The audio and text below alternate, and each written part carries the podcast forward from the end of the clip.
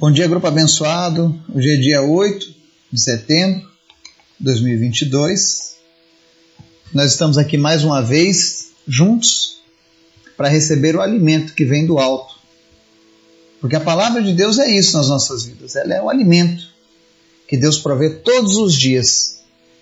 E esse alimento ele é poderoso, porque ele nos garante energia, força, inspiração, motivação para que possamos chegar até a eternidade. Não existe um alimento mais poderoso do que a palavra de Deus na vida do ser humano. E é muito bom a gente estar tá fazendo essa leitura todos os dias juntos. Quero que você saiba, você que está nos ouvindo, você que acompanha a gente aqui no grupo, que para mim isso é um prazer. Faço isso com alegria. É muito bom poder compartilhar a palavra de Deus com pessoas de Deus com pessoas que também buscam a Deus. E eu sei que o desejo no coração de Deus é que eu e você estejamos crescendo a cada dia, que a gente esteja melhorando a cada dia. Hoje nós vamos trazer uma reflexão. Está lá no livro de Efésios, capítulo 5, foi um pedido também que me fizeram através da internet. E além de ser um pedido especial, na semana passada, a minha filha, de 7 anos, ela relatou: Pai, eu quero ler um versículo. Eu falei: Qual versículo? E ela leu o versículo de Efésios 5,14. E eu disse: Onde você tirou esse versículo, filha? Ela falou: Jesus falou para mim. Jesus disse para mim, pai. E a minha filha, ela é bem sensível à voz do Espírito Santo. É algo que o Senhor colocou no coração dela. E Deus tem falado nesses últimos dias aqui diante de nós, nesse grupo, acerca da pressa que Ele tem em trabalhar nas nossas vidas. E se você está aqui ouvindo essa mensagem, é porque essa palavra também é para você, amém? Mas antes da gente começar o estudo de hoje, eu quero pedir a você que esteja orando pelos pedidos do nosso grupo, pelas nossas vidas, pelas nossas famílias, que você esteja orando em especial pela minha esposa, Vanessa. Nós precisamos fazer alguns exames agora e estamos na busca de dos melhores especialistas nessa área, para que não haja dúvidas. Mas eu já creio de antemão que será apenas uma confirmação daquilo que o Senhor já fez nas nossas vidas.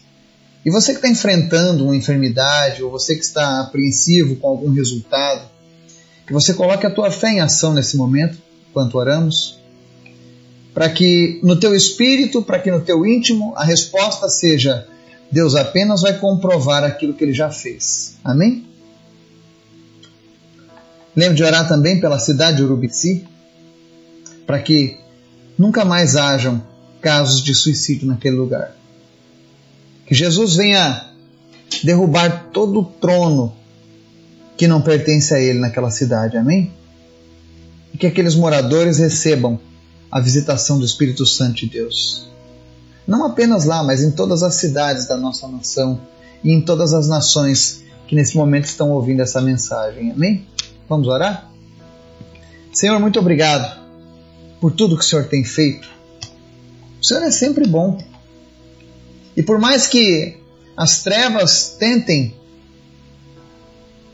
nos frustrar, tentem nos derrubar. Todavia, Deus, a nossa confiança está no Senhor. E nós sabemos que o Senhor é bom e o Senhor só faz coisas boas.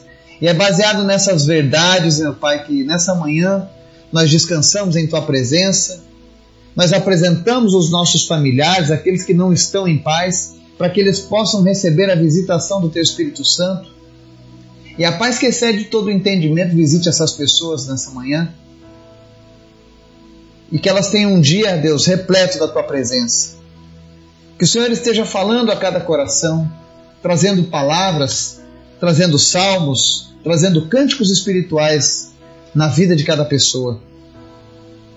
Que o nosso dia hoje seja focado, Deus, em te conhecer e conhecer a tua vontade, em experimentar e mergulhar ainda mais na profundeza da tua palavra. Obrigado, Jesus, pelo teu amor. Obrigado, Jesus, pela tua graça, pelos teus ensinos. A cada dia o Senhor tem nos ensinado, Pai. O que nós te pedimos é obediência à tua palavra, perseverança no nosso espírito, para que a gente possa continuar seguindo a Ti, Jesus. Nós queremos te agradar, nós queremos te amar, nós queremos fazer aquilo que te agrada, Senhor. Nós queremos que o Senhor olhe para nós com felicidade, por saber que nós te amamos tanto quanto o Senhor nos ama. Obrigado, Jesus. Visita as pessoas deste grupo, as famílias, abençoando, curando, libertando e especialmente salvando. Que nenhuma alma se perca, Deus, mas que todos que recebem essa mensagem sejam alcançados pela tua salvação. Te apresento os enfermos nessa manhã. Nós oramos, Senhor, para que as pessoas sejam curadas. Visita, Deus, cada pessoa da nossa lista, cada doença, cada enfermidade, cada pedido de oração seja respondido nessa manhã. Eu oro pela cura da Sandra Cristina, que o câncer no fígado dela saia agora em nome de Jesus. Nós repreendemos todo o câncer no fígado, na vida dela, e declaramos a tua cura. Eu oro também pela Cat Silvers, que estava com câncer nível 4. Nós oramos agora para que regrida essa doença e desapareça em nome de Jesus. Oro também pela vida da Salete Menegassi, nós repreendemos todo espírito de câncer, de enfermidade que abate a vida dela. Visita ela, visita a sua família. Visita também o Gustavo Mariano, que sofre, Deus, sequelas de um choque. Restaura, Deus, a vida, a saúde e a alegria na vida dele, em nome de Jesus. Visita aqueles que se recuperam de acidentes, em especial visita a Patrícia e ministra sobre ela, Espírito Santo, a tua paz, a tua graça o teu amor e a tua esperança. Te apresento também, Senhor, a vida da minha esposa, Vanessa. Nós repreendemos agora, Deus, o aparecimento desses nódulos no fígado. E em nome de Jesus, eu dou ordem agora a todo o reino das trevas que tem atacado as pessoas com essas enfermidades. Que o diabo pegue todas as tralhas, as sujeiras que ele tem colocado na vida dessas pessoas e tire agora em nome de Jesus. E que pessoas sejam saradas pessoas sejam curadas agora em nome de Jesus, Pai. Meu Deus, em nome de Jesus, faz uma grande onda de milagres, de norte a sul e de leste a oeste. Onde quer que alguém esteja ouvindo essa mensagem, que o teu poder, que a tua graça esteja agora envolvendo essa pessoa, Pai. E curando ela, seja lá o que estava acometendo essa pessoa. Mas em especial, Senhor, quero te apresentar a cidade de Urubici, os moradores dessa cidade. Que o Senhor Jesus seja entronizado em Urubici. Que a tua graça visite essa cidade. E nunca mais, Senhor. E que isso fique registrado na história, Deus, dessa nação. Nunca mais nessa cidade se falará sobre um caso de suicídio. Se faça presente nessa cidade, Jesus. Em nome de Jesus. Abençoa cada pessoa daquela cidade. Mas fala conosco nessa manhã, Deus, e nos ensina através da tua palavra. É o que nós te pedimos no nome de Jesus. Amém. Estudo de hoje, Efésios capítulo 5. E eu gosto de definir esse capítulo 5 como o manual da conduta do cristão. Em tempos de não julgueis, em tempos de que do politicamente correto, talvez esse livro seja uma afronta para as pessoas que defendem esse tipo de pensamento. Mas a verdade é que aqui no livro de Efésios, no capítulo 5, o apóstolo Paulo, ele não poupa palavras pesadas quando ele se refere a como os cristãos, os filhos de Deus, devem se comportar entre família e entre sociedade. E é muito interessante que a gente preste atenção nisso, porque se você tem prestado atenção nos nossos estudos, Deus tem falado muito sobre isso. Que Ele requer algo mais de nós. Às vezes as pessoas ficam desejando viver em novos níveis de espiritualidade com Deus, de sobrenatural, mas não querem romper com as coisas que atrapalham na vida delas. E o texto de hoje, ele diz o seguinte, do verso 1 ao 20. Portanto, sejam imitadores de Deus como filhos amados e vivam em amor, como também Cristo nos amou e se entregou por nós, como oferta e sacrifício de aroma agradável a Deus. Entre vocês não deve haver nem sequer menção de imoralidade sexual, como também de nenhuma espécie de impureza e de cobiça, pois essas coisas não são próprias para os santos. Não haja obscenidade, nem conversas tolas, nem gracejos imorais que são inconvenientes, mas ao invés disso, ações de graças. Porque vocês podem estar certos disso. Nenhum imoral, ou impuro, ou ganancioso, que é idólatra, tem herança no reino de Cristo e de Deus. Ninguém os engane com palavras tolas, pois é por causa dessas coisas que a ira de Deus vem sobre os que vivem na desobediência. Portanto, não participem com eles dessas coisas, porque outrora vocês eram trevas, mas agora são luz no Senhor. Vivam como filhos da luz, pois o fruto da luz consiste em toda a bondade, justiça e verdade. E aprendam a discernir o que é agradável ao Senhor. Não participem das obras infrutíferas das trevas, antes exponham-nas à luz, porque aquilo que faz, eles fazem oculto, até mencionar é vergonhoso. Mas tudo que é exposto pela luz torna-se visível, pois a luz torna visíveis todas as coisas. Por isso é que foi dito: Desperta, ó tu que dormes. Levanta-te dentre os mortos e Cristo resplandecerá sobre ti. Tenham cuidado com a maneira como vocês vivem, que não sejam como insensatos, mas como sábios, aproveitando ao máximo cada oportunidade, porque os dias são maus. Portanto, não sejam insensatos, mas procurem compreender qual é a vontade do Senhor.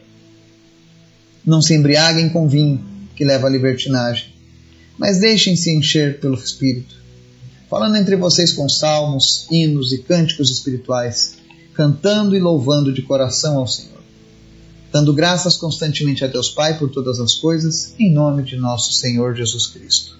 Amém? Como a gente pode ver, é uma carta com conteúdo forte, muito direto. E Paulo começa: sejam imitadores de Deus. Às vezes as pessoas perguntam o que um cristão precisa fazer. Imite a Deus.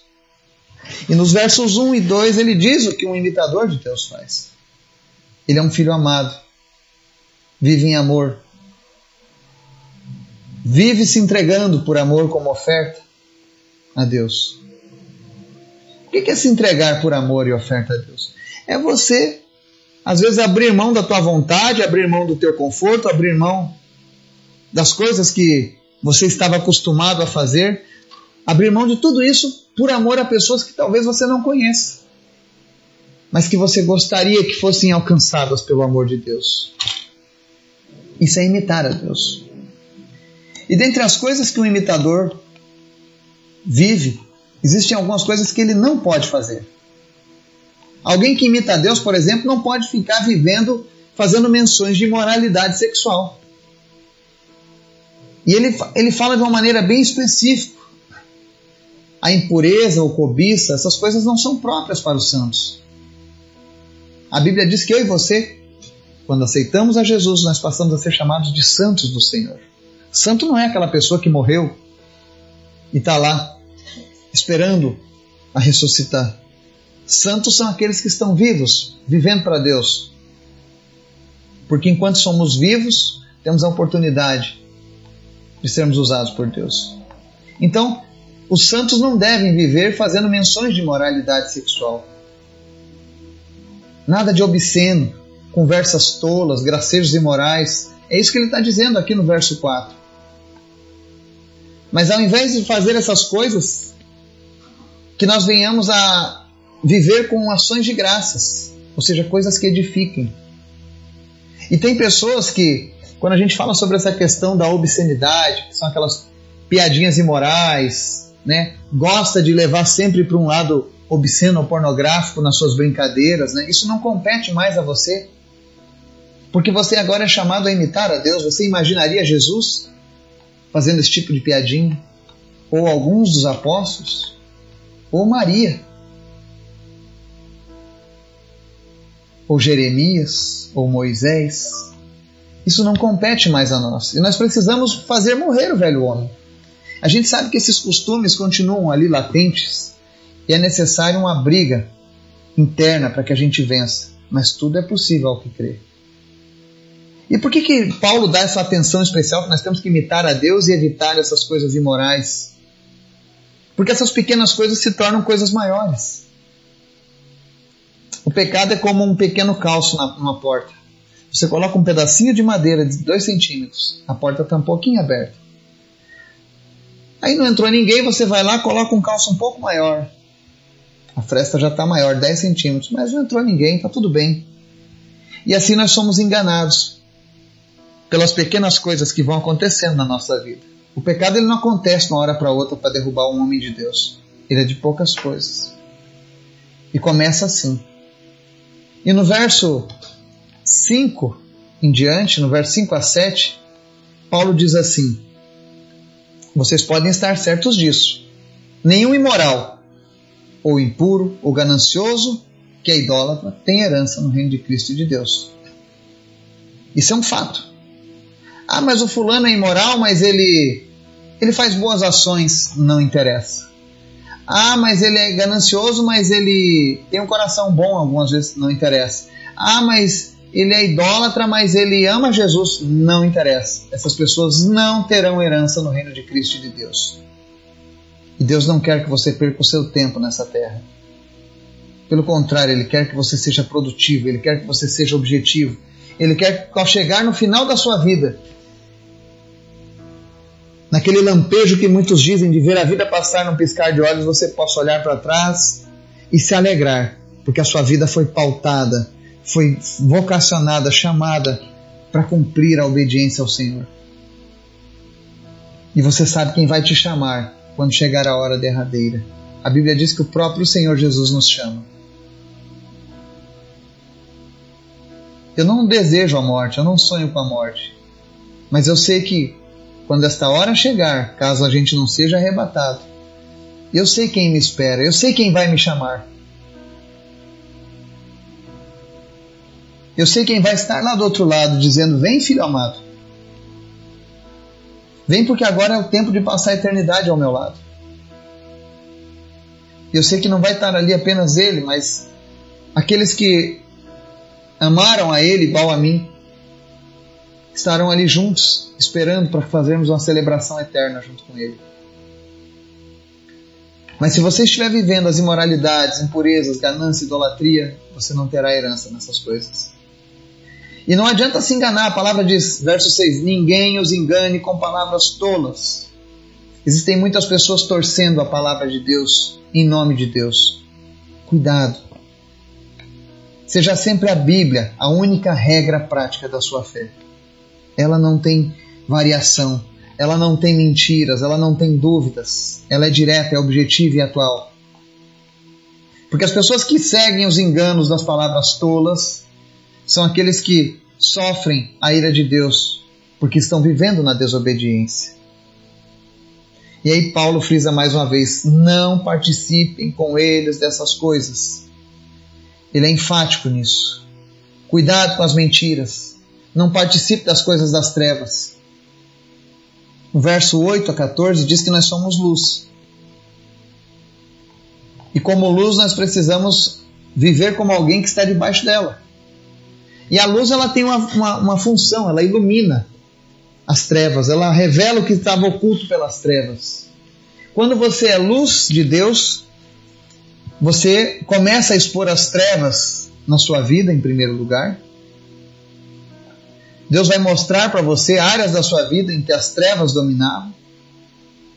E aí a luz vai tornar essas coisas visíveis e você vai conseguir vencer. E depois Deus vai usar essa mesma luz para ajudar você a, a, dissipar as trevas nos seus familiares, na tua empresa, na tua cidade. É por isso que a gente fala, temos que ser luz. E a luz ela serve para iluminar, não para ficar escondida. Tantas pessoas que se dizem que vivem na luz, mas não falam do Evangelho, não falam de Jesus para ninguém, não oram com as pessoas. É tempo de vivermos algo mais profundo. A minha filha frisou muito o verso 14. Ela disse assim: Pai, a palavra do verso 14 diz assim: Porque isso é que foi dito. Desperta, ó tu que dormes, levanta-te dentre os mortos e Cristo resplandecerá sobre ti. Ela disse que Jesus falou isso de uma maneira muito forte para ela. E o que é que Jesus está dizendo aqui? Existem muitas pessoas dormindo. Acham que estão tendo uma vida com Deus, mas estão dormindo. Mas Deus quer que você se levante hoje. Deus quer que você assuma uma posição de imitador, de filho amado, de obediência. E quando você tomar essa posição, pode ter certeza, Cristo vai resplandecer sobre você. As pessoas vão ver a diferença de Cristo na sua vida. Eu estava recentemente numa cidade do Amazonas, fui chamado para evangelizar uma família. Na verdade, eu fui para evangelizar um rapaz que estava endemoniado. Mas o Espírito Santo já tinha me dito no caminho de lá: olha, não vai ser um problema de possessão, mas salvação. E chegando lá, eu ofereci o evangelho para aquele rapaz. Ele entregou a vida para Jesus. Foi algo muito bonito. E aí eu olhei toda a família reunida numa sala e eu disse: Deus está fazendo algo tremendo aqui. Vocês pediram para que eu viesse aqui falar de Jesus para o irmão de vocês, mas eu pergunto: e vocês? Vocês também não querem Jesus? Jesus só é bom para ele? E aí, as duas irmãs mais velhas daquela família começaram a falar e a se confessarem diante de todos ali que elas eram cristãs, mas que estavam vivendo uma vida de mentira com Jesus, onde elas estavam fofocando, onde elas estavam vivendo com rixas, traindo uma a outra nas suas conversas. E Deus não quer pessoas traíras no nosso meio. Deus não quer pessoas falsas. Deus não quer inimizade. E aí aquela irmã mais velha começou a falar e, e pediu perdão para a irmã, para outra irmã que também era cristã. E elas começaram a se abraçar e chorar e disseram: Nós temos sido vergonha para Jesus. Nós temos envergonhado Jesus diante dessa família. Quando nós tomamos o nome dele, não vivemos como tal. Isso foi um, um testemunho que elas deixaram ali. E aí toda aquela família foi tomada por um sentimento de comoção e todo mundo começou a se abraçar e se perdoar. E espiritualmente você sentia um grande fardo saindo daquela família. Mas o melhor de tudo é que naquela tarde, oito pessoas vieram para Jesus. Oito pessoas. Isso tudo aconteceu porque eu aceitei o desafio de ser luz e de levar luz para aquela família. E Deus quer usar você para fazer a mesma coisa. Não existe algo mais impressionante, satisfatório do que ver uma alma se rendendo a Jesus. A sensação que nós temos quando você conduz alguém à luz, ao Evangelho, ela é maravilhosa. E a palavra diz aqui, no verso 16: Devemos aproveitar ao máximo cada oportunidade, porque os dias são maus. Os dias são maus. Quando você tiver a oportunidade de falar com as pessoas de Jesus, não perca essa oportunidade. Faça. Não se preocupe com o que as pessoas vão pensar. Faça aquilo que Jesus coloca no teu coração, aquilo que ele te pede obediência. E aí, nesses versículos seguintes, verso 17, 18, 20, Paulo diz no 17: Não sejam insensatos, Procurem compreender a vontade do Senhor. Qual é a vontade do Senhor para a sua vida hoje? Eu tenho certeza que você sabe. E se você não sabe, ore hoje. Fala, Senhor, qual é a tua vontade para mim? Que, que tu quer que eu faça? Me relembra na tua palavra. Fala através do teu espírito. Mas fala comigo. E aí ele encerra agora dos versos 18 a 20. Paulo encerra falando sobre aprendam a gastar mais o tempo de vocês se enchendo com as coisas que vêm de Deus. O verso 18 diz assim: Não se embriaguem com vinho, que leva à libertinagem, mas deixem-se encher pelo Espírito. Não é errado você aproveitar as coisas que a tecnologia, o conforto, a modernidade, o mundo te oferecem. É muito bom viajar, é muito bom passear, é muito bom fazer um, um bom jantar, é muito bom assistir um bom filme, ouvir uma boa música. Mas o problema é que as pessoas focam apenas em suprir as suas necessidades de bem-estar e muitas vezes elas exageram e deixam de buscar o que é mais importante, que é serem cheias do Espírito Santo de Deus. Como é que eu vou oferecer mudanças no mundo se eu mesmo não mudo? Como que eu vou distribuir aquilo que eu tenho se eu não me encho? O objetivo de sermos cheios do Espírito Santo é que quando eu sou cheio do Espírito Santo, eu saio da minha casa para ir para o meu trabalho. A cada pessoa que eu encontro, eu vou derramando um pouco daquela graça que eu recebi. Então eu preciso estar muito cheio para que eu seja esvaziado ao final do dia e recomece a carregar a bateria espiritual novamente. Esse é o conceito. Seja cheio do Espírito Santo. Eu tenho um outro testemunho que eu gosto muito de lembrar do seu Vitor, lá do Rio Grande do Sul, que ora, que lê a Bíblia. E eu fiquei tão feliz de conhecer uma pessoa que o próprio Espírito Santo tem direcionado a buscá-lo mais e mais. E eu sempre falo, são pessoas assim que vão fazer a diferença neste mundo. São pessoas assim que vão fazer um, vão deixar um legado sua, nessa geração. Então comece a se encher das coisas do Espírito Santo. Você não precisa deixar de fazer as outras coisas, mas aprenda a, a, a pôr o seu objetivo em ser cheio do Espírito Santo. Porque isso é o que de fato vai ser mais relevante e importante na sua vida.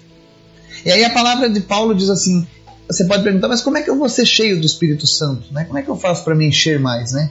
Ele diz: ó, falem entre vocês com salmos, hinos e cânticos espirituais, cantando e louvando de coração ao Senhor, dando graças constantemente a Deus Pai por todas as coisas, em nome de nosso Senhor Jesus Cristo. Ou seja, passe durante o seu dia louvando a Deus com a sua boca, oferecendo cânticos para Ele, sabe? Dizendo durante o seu dia: Jesus, obrigado, Jesus, eu te amo, Jesus, eu quero mais de ti. Ouça a Bíblia. Hoje nós temos Bíblias em áudio com todos os tipos de traduções. Mas comece a dedicar mais tempo para Deus na sua vida. E com toda certeza você vai estar imitando. Você vai estar sendo uma bênção por onde quer que você passe.